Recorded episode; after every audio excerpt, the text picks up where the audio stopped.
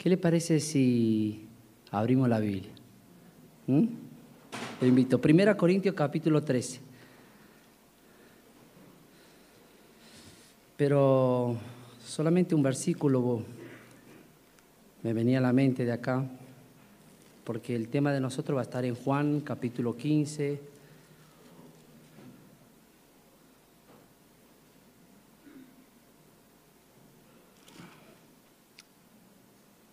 Dice,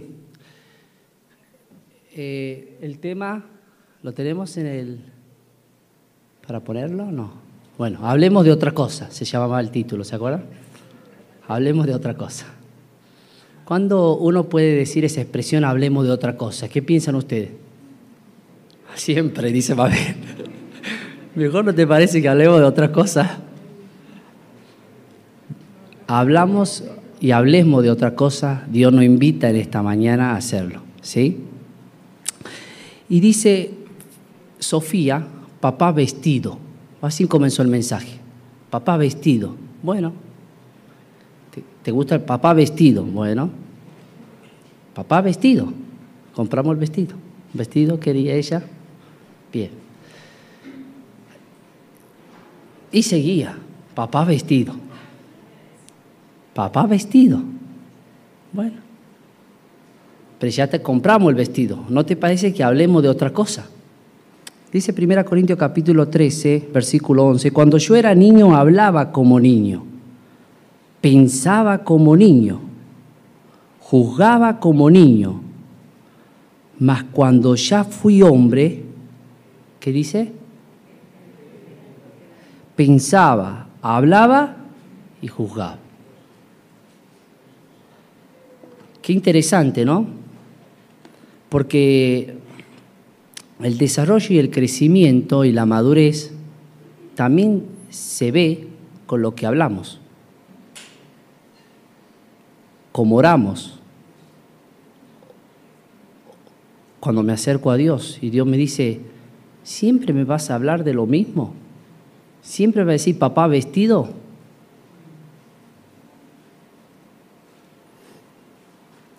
Primera Corintios, eh, San Juan capítulo 15.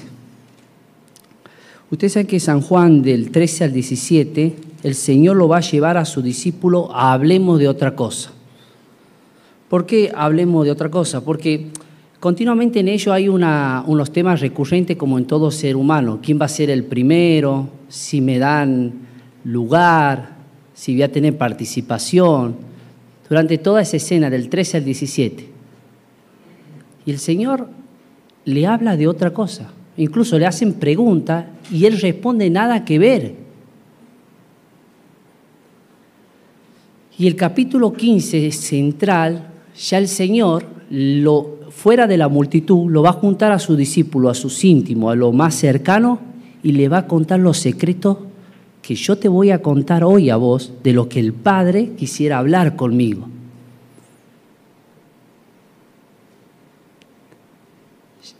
De lo que Dios quisiera hablar con vos. Que a veces no podemos hablar de otra cosa.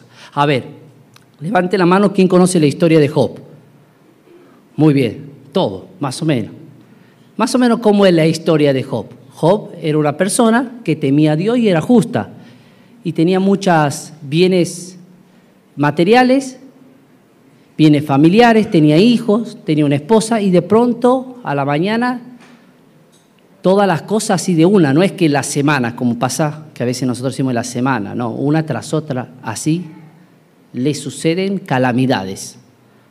Hasta le llega a suceder una enfermedad en su cuerpo que no lo dejaba dormir de noche. Capítulo 13 dice que alucinaba porque no podía dormir de noche.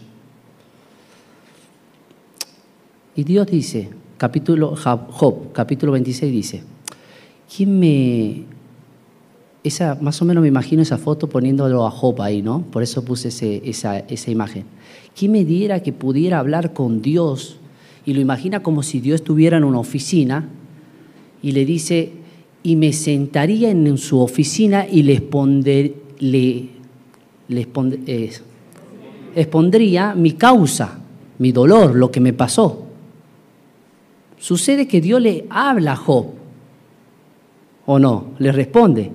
Pero no le responde por qué le suceden las cosas, lo lleva a hablar de otra cosa. Raro. Lo que va a hacer el Señor Jesús ahora. Ya vamos a ver qué, hacia dónde nos quiere llevar a hablar. Y empieza a ser como un guía turístico. Ustedes ven y se le empieza a contar de la vaquita, de la ovejita, de las nieves.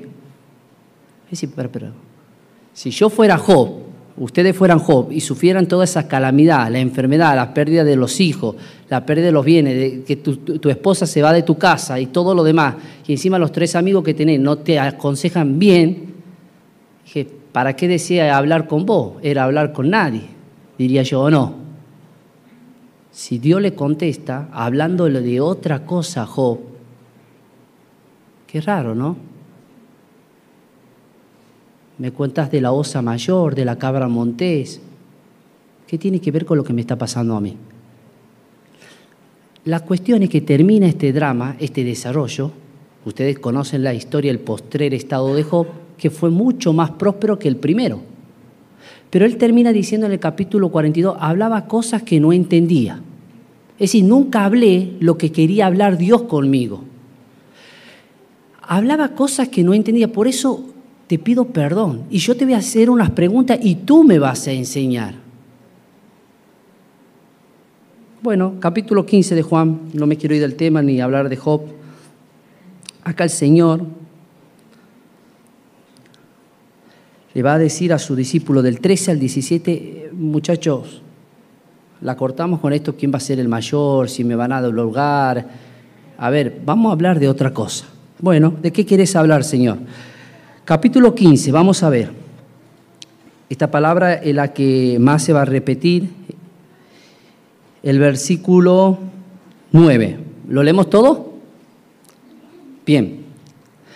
Como el Padre me ha amado, así también yo os he amado, permaneced en mi amor. Verso 10. Si guardares mis mandamientos, permaneced. Así como yo he guardado los mandamientos de mi Padre y permanezco en su amor. Continuamente, continuamente, Jesús le lleva a hablar a los discípulos, y esta es la palabra que más se repite, le lleva a hablar de su Padre. Ahora, ¿por qué Dios quiere que hablemos de su Padre? ¿Por qué Dios quiere que en esta mañana vos escuches de, de su Padre? Porque una de las, cuando el Señor vino, vino a morir en la cruz, vino a reconciliarnos con Dios, vino a perdonarnos los pecados, eso es cierto, pero una de las principales misiones que Jesús vino a la tierra era mostrarnos a quién, a su Padre. A ver, si no me creen a mí, dice Jesús, un día que hasta los discípulos, sus hermanos, todos tenían incredulidad, si no me creen a mí, crean las obras que yo hago. Porque yo esta obra que hago la he visto hacer en mi Padre, sí, he aprendido de mi Padre. A ver, si no creen en mi palabra, no es mi palabra, yo repito lo que mi, mi Padre me dijo o he escuchado de mi Padre. Continuamente la palabra Padre. Ellos están diciendo, vestido papá. ¿Será que a veces el desarrollo y la madurez también tiene que ver con las cosas que hablamos?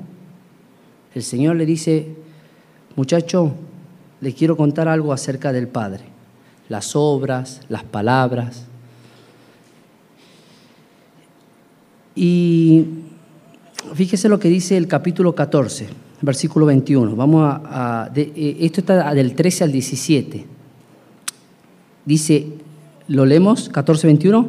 El que tiene mi mandamiento y lo guarda es el que me ama. Y el que me ama será amado por mi Padre. Y yo le amaré y me manifestaré a él. Continuamente, si quieren, sigamos, vamos al capítulo 17 versículo 13, versículo, perdón, 23, vamos todos juntos, a ver. Uno, dos y tres. Yo en ello y tú en mí. Al Padre le está orando. Para que sean perfectos en unidad. Para que el mundo conozca que tú me enviaste y que lo has amado a ellos como también a mí me has amado. Verso 25. Padre justo, el mundo no te ha conocido, pero yo te he conocido y esto han conocido que tú me enviaste.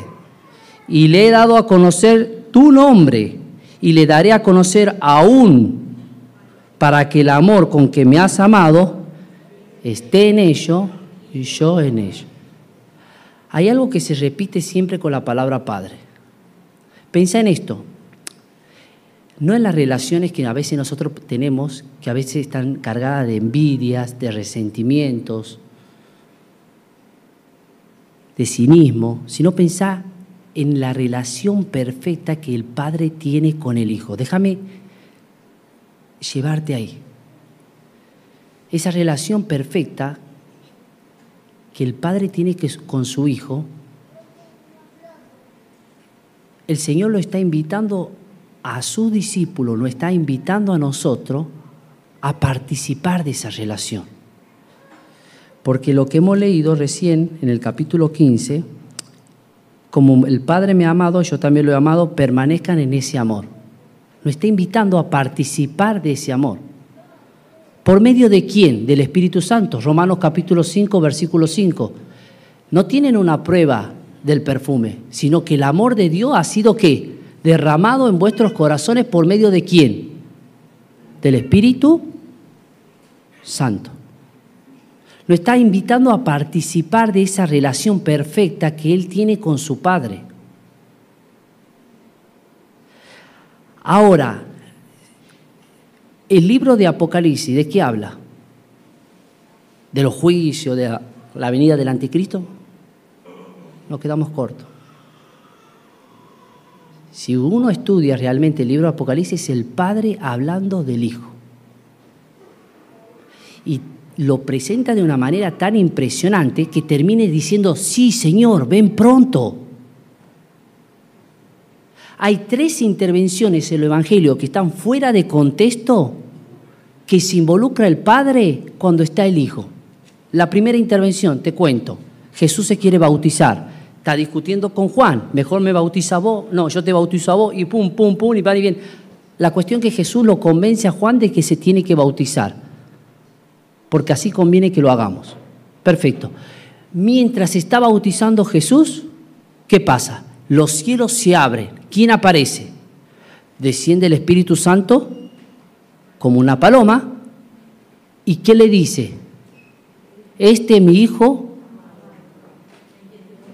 en que estoy, tu vida me complace. El Padre se llena hablando la boca del Hijo y el Hijo se llena la boca hablando del Padre, honrándolo, amándolo. Hay una relación perfecta en la cual nosotros estamos invitados a participar. Ya vamos a ver cómo. Pero ¿qué tiene que ver? Ponete a pensar fuera de contexto. Jesús no había vencido la tentación, capítulo 3 de, de San Juan. No había hecho ningún milagro y el cielo se abre para decirle a su hijo, el Padre, tu vida me complace. ¿Cuántos problemas de autoestimas la mayoría de gente no puede resolver a edad grande porque no ha sido valorado cuando fue chico? El hijo no está haciendo ningún milagro, no está venciendo al diablo en ningún momento, pero se abre el cielo y el padre le dice a su hijo, tu vida me complace. Segunda intervención, fuera de contexto, nada que ver, el padre se vuelve a involucrar. Juan capítulo 12. Vamos a verlo. Porque mejor que ustedes, yo lo quiero dejar sediento de ese amor para poder permanecer en ese amor. Y me gustaría que lean este, del 13 al 17 cómo va esa pared divina de esos dos jugadores, Messi, Neymar, el que ustedes quieran. Pero de estos dos jugadores que van moviendo la pelota en la cancha y terminan, es 13 y 17 y toda la hora el Padre se llena hablando la boca del Hijo y el Hijo del Padre. Es una pared divina. Léalo en Juan del capítulo 13 al 17.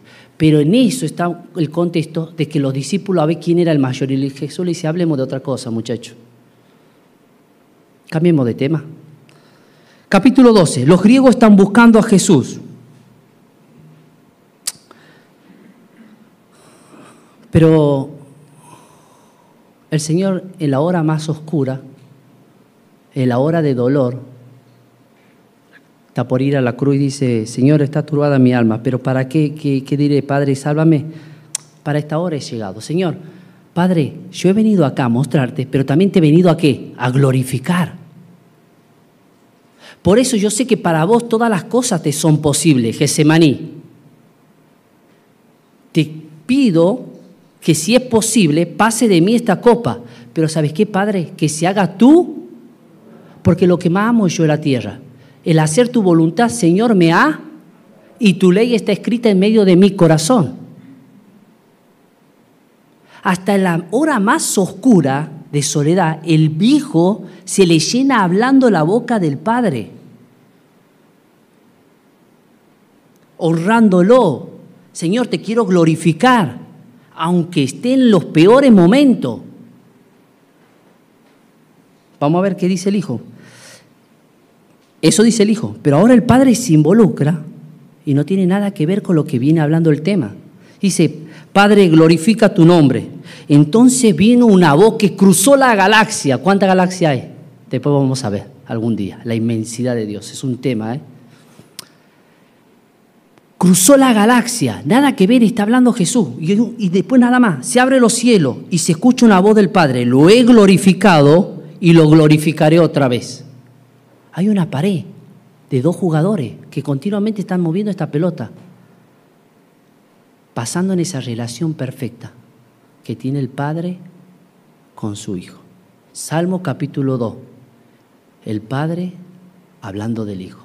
Salmo capítulo 110, un salmo mesiánico, el Hijo hablando del Padre. Apocalipsis, el Padre hablando del Hijo. Y así seguimos.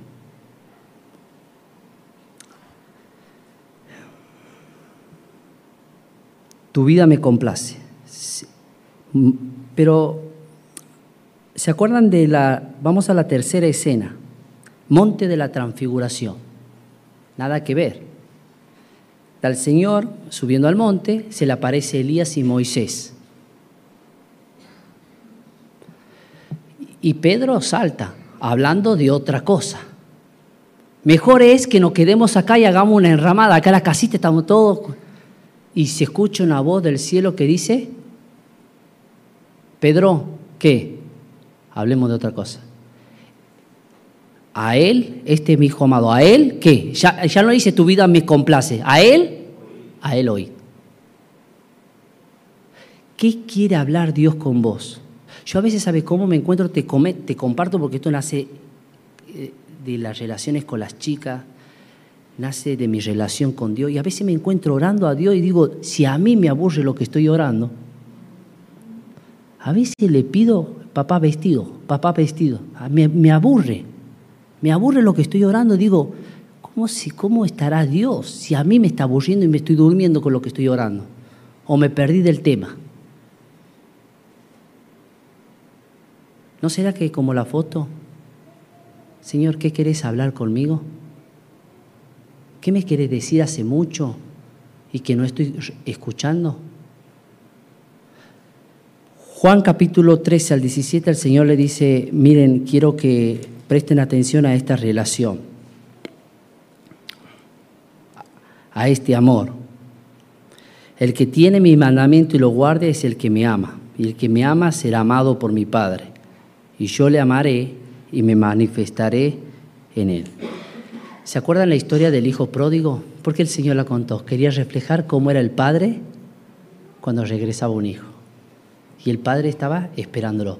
Siempre el Señor contaba historias o parábolas, pero lo que vino, o lo que le quería decir a los discípulos, como en esta mañana a nosotros, es vino a mostrarnos cómo era su padre, el corazón de su padre. Pero a, ver, la vez el padre nos quiere mostrar cómo es su hijo, y hay una relación divina entre ellos. Efesios capítulo 3, vamos a leer, miren. ¿Me van siguiendo o no?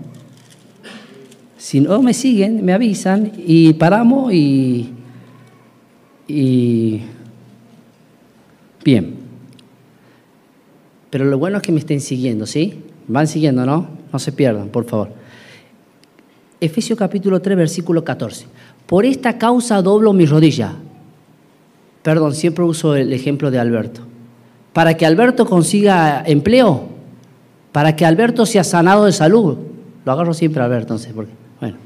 No, miren por qué va a doblar su rodilla y por qué va a orar. Hablemos de otra cosa, oremos por otra cosa. Por esta causa doblo mi rodilla ante el Padre de nuestro Señor Jesucristo, de quien toma todo, todo nombre, toda familia, los cielos y la tierra, que todos sean animados. No, vamos a ver. Para que os dé conforme a la riqueza de su gloria el ser fortalecido con el poder del hombre interior por su espíritu. Ahí está, verso 17, vamos al corazón de la oración. Para que habite Cristo por la fe en vuestros corazones, a fin de qué? De que arraigados y qué? ¿Para qué? Seamos plenamente qué?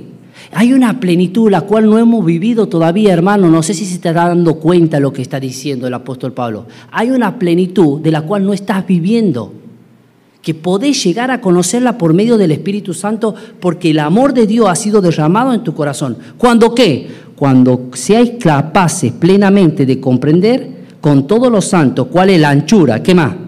La longitud, la profundidad y la altura de qué? ¿Del amor de quién? Del Padre. Porque de tal manera amó Dios al mundo que ha dado para que todo aquel que en Él cree no se pierda, mas tenga vida eterna. A ver, ¿cuál es esa manera? Pesémosla. Porque de tal manera, ¿cuál es esa manera? Porque de tal manera el Padre, Dios, te amó a vos y a mí, que ha dado a su Hijo. Para saber cómo Dios te amó a vos y a mí, tienes que saber cómo Dios ama a su Hijo. ¿Y cómo lo ama a su Hijo? Tu vida me complace. ¿Cómo lo ama su Hijo? Para poder saber esa manera que te ama a vos. Tenemos que saber cómo Dios ama a su Hijo, que lo entrega a su Hijo. Esa es la tal manera con la que Dios te amó a vos y a mí. Y te invita a que permanezca, que participe de esa pared divina, de esa relación divina entre estos dos jugadores, que permanezcan en esta relación, porque el amor nunca deja de ser. Ya vamos a ver más adelante, porque el amor todo lo espera. Yo quiero sumergirme en la palabra y quiero ver que cada vez que aparezca la palabra Padre, y aparezca hijo, Señor, ¿qué tienes que hablarme acá? Para que sepas cómo manejarme con Fernandita y Sofía, para saber cómo manejarme con los hermanos, para saber cómo manejarme como esposo, con mi, con mi esposa, para saber cómo manejarme como ciudadano. Porque hay una pared acá. Cada vez que aparezca el Padre, presta atención, y cada vez que aparezca el Hijo, y cada vez que aparezca esta, permanezcan.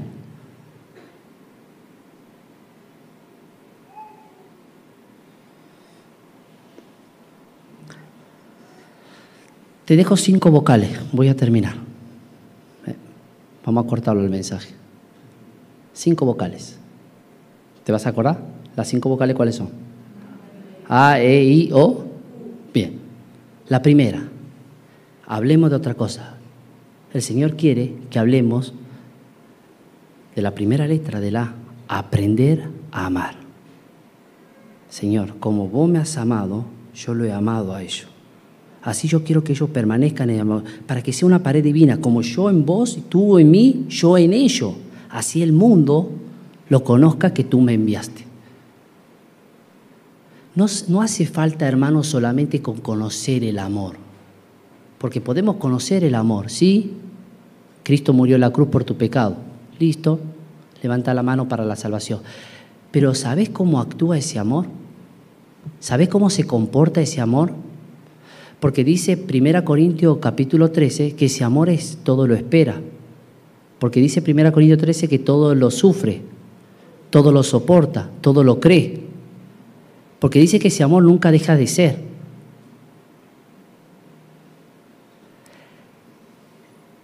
¿Estoy aprendiendo de ese amor en forma práctica? La A, la E. La A es aprender. ¿Por qué necesito aprender? Porque hay una plenitud que no viví, dice Efesios capítulo 3.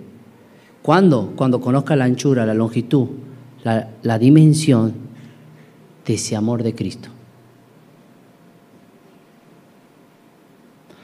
La E habla de experimentar. Romanos 5 va a hablar de ese amor y va a decir, mira, no recibiste una gota, un perfume, una prueba, sino que el amor de Dios ha sido derramado en vuestros corazones. ¿Cómo puedo cada día no solamente aprender del amor de Dios, sino experimentar el amor de Dios y ser a la vez un canal por el cual el amor de Dios se pueda manifestar hacia los demás? La A es de, la E, experimentar. No estamos hablando de algo acá. Estamos hablando de acá, de acá, de acá, de acá, de todo lugar. Experimentar. Que fluya. Porque es una fuente inagotable, según Efesios capítulo 2. Sumergirme. Tercero, de insistir. Miren lo que dice Juan capítulo 15 lo, va a traducir Juan en otras palabras, pero en sí, en el original puede tener este concepto también cuando habla de permanezcan en mi, en mi amor. Juan capítulo 15, vamos de vuelta a ver, y dice, como el Padre me ha amado, así también yo lo he amado. Permanezcan, insistan, permanezcan, porque hay cosas en la vida que te quieren desenfocar de ese amor.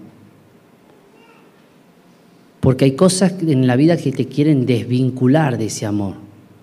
Porque hay cosas que en la vida que te quieren alejar de ese amor. Yo cuando era chico venía a la escuelita dominical y ahora volví. ¿Cuánto me alejé de ese amor? ¿Cuánto no experimenté ese amor? Porque no insistí, porque no permanecí, porque no me forcé en una acción voluntaria del corazón de permanecer en ese amor.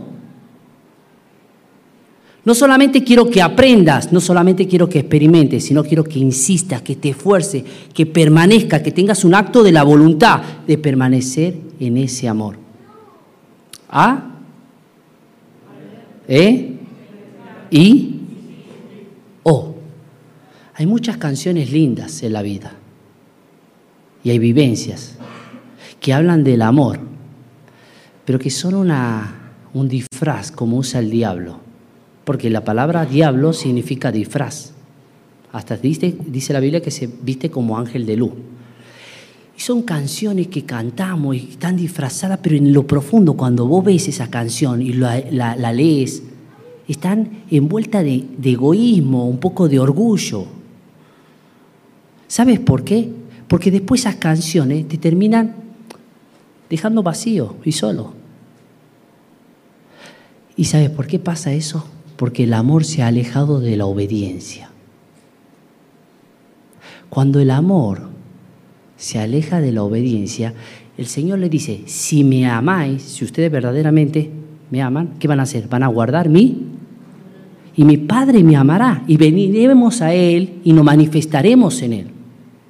Cuando el amor se aleja de la O, de la obediencia, lo que tenés solamente son disfraces de amor, que están envueltos de envidia, orgullo, como las canciones que a veces uno escucha.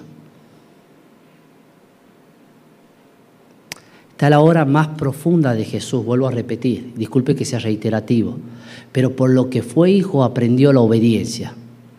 Y él está diciendo, Padre, si es posible, pasa de mí esta copa. Está por beber toda la copa de ira del Padre en el Gesemaní. Pero él está diciendo, Señor, he venido a ser obediente y mi obediencia es porque te amo y obediente hasta la muerte y muerte de cruz. Pero que se haga tú porque es perfecta, porque es la mejor, porque yo te amo. Pero la última palabra a e, experimentar y insistir, permanecer o obedecer. No alejemos al amor de la obediencia. ¿Y U qué le parece? Capítulo 17. Unidad. Muy bien.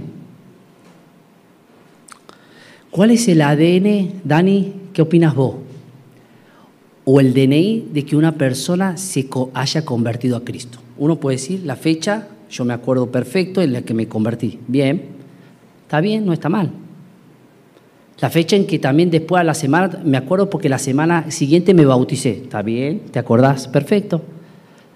Pero el DNI, la muestra verdaderamente de que han nacido de nuevo, dice la Biblia, y en esto conocerán que son mis discípulos. ¿Sí qué?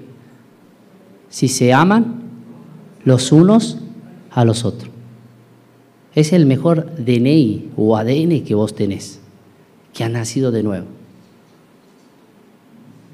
Dice capítulo 17, tendríamos que ser la respuesta a lo que Jesús está orando. Él está orando por nosotros.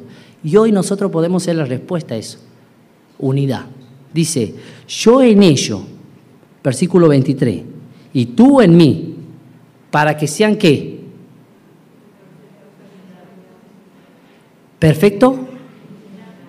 ¿Para qué quiere esa unidad? Para que Él... Para que... No entiendo. Porque ¿qué le va a pasar al mundo? Porque el mundo está quebrado, hermano. No sé si salís afuera. Yo todos los días voy al hospital y el mundo está quebrado. Está desilusionado. Está desesperanzado. Y sigue esperando en las cosas que nunca van a funcionar. Digo, señora, sáquese esa idea.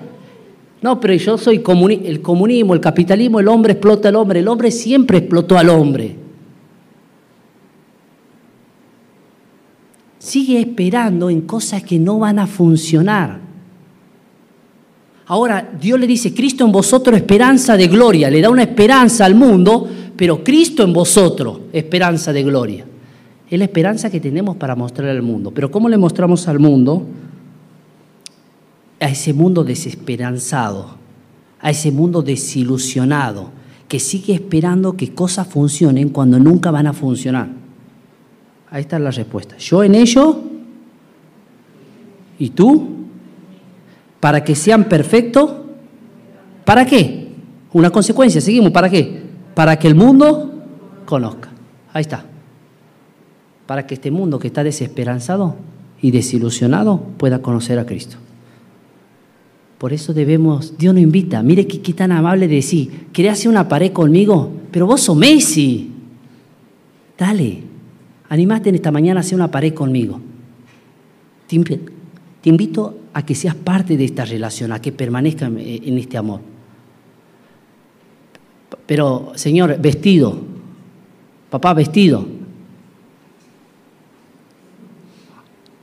¿Qué te parece si hablamos de otra cosa?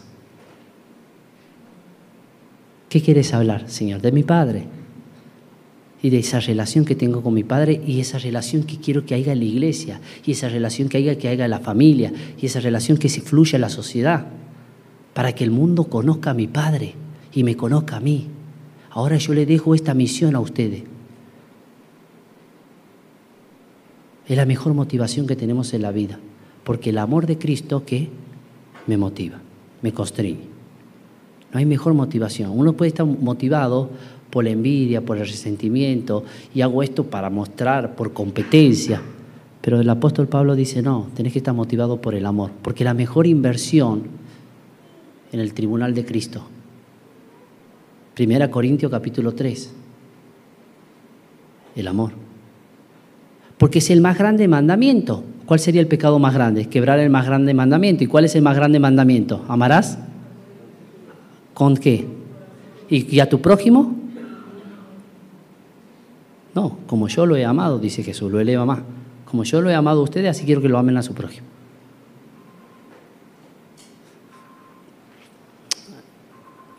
¿Qué le parece si oramos?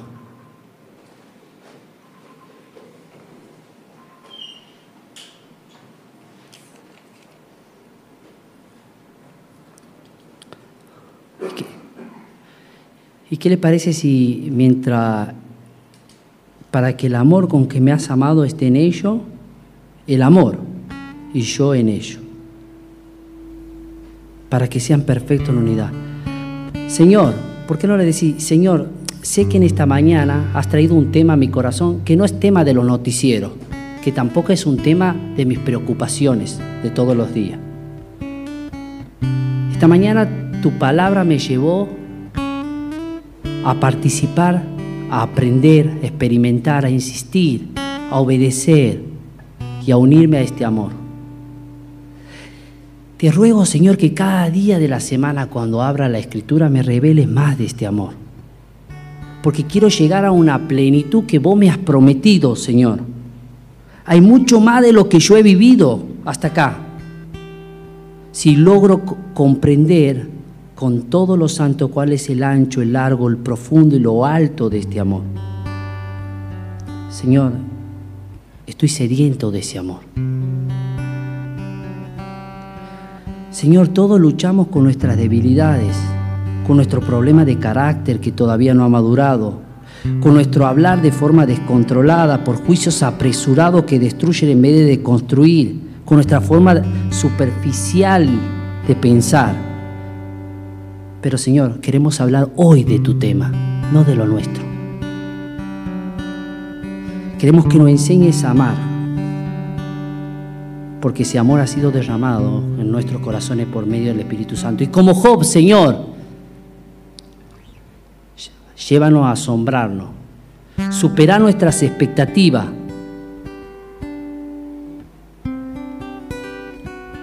Señor, porque necesitamos conocer más de ese amor para que nuestras heridas sean sanadas, para que nuestra autoestima esté construida en esta base de este perfecto amor y para que la misión que tenemos cada día esté motivada por ese amor. Y que ese amor me lleve a cada día a decirte, Señor, te espero, Señor, ven pronto, te amamos, somos tu iglesia.